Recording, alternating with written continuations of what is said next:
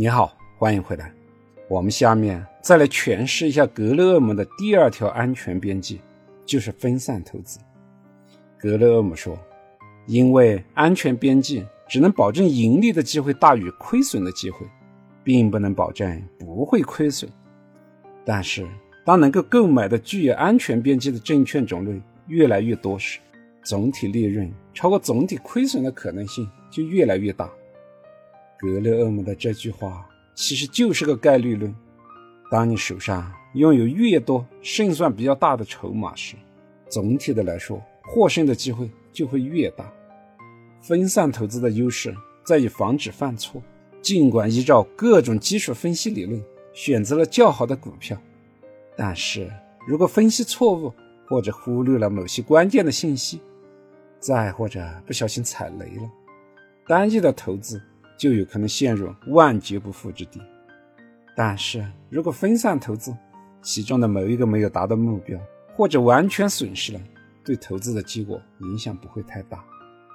我们就来举个例子：用十万元购买十只股票，每只股票花费一万元。最极端的例子是，如果投资中的九只股票都爆雷了，全部亏损完完，其中只要有一只投资成功。获得十倍的收益，这样的投资结果仍然保住了本金。但是，如果是两只股票获得成功了呢？从这个角度来说，分散是可以提高投资的安全边际的。但是，分散也有它的两面性，分得太散，反而会超出个人的能力边际，个人没有时间也没有精力去对每个标的进行研究。由于对其中的某些标的认知不足，反而会加大投资的风险。所以，巴菲特虽然师从格雷厄姆，纵使伯克希尔哈撒韦公司拥有庞大的资金，他的持股也还是相对集中的，重仓的股票就那么十来只。巴菲特说：“如果你是专业的投资者，了解企业的经济状况。”能够找到五到十家具有长期竞争优势的价格合理的企业，传统的分散投资对你来说毫无意义。这样做反而会损害你的投资成果，增加投资的风险。要在自己的能力圈里进行投资，我相信对广大的投资者根本没有能力去管理十只以上的股票。其次，分散投资把风险降低的同时。也降低了投资收益。分散的越多，就越像指数基金。既然如此，何必花精力折腾来折腾去做调研？还不如直接买指数基金了呢。基金的优点就是充分的分散，一只基金至少有二十到三十只股票，多则上百只、上千只。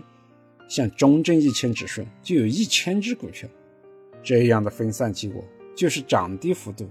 都会比单只股票小得多，可以有效的降低风险，但是预期收益也随着降低了。再者，在股市里，大部分投资者资金量都不大，不要把鸡蛋放在一个篮子里，是对资金量较大的投资者说的。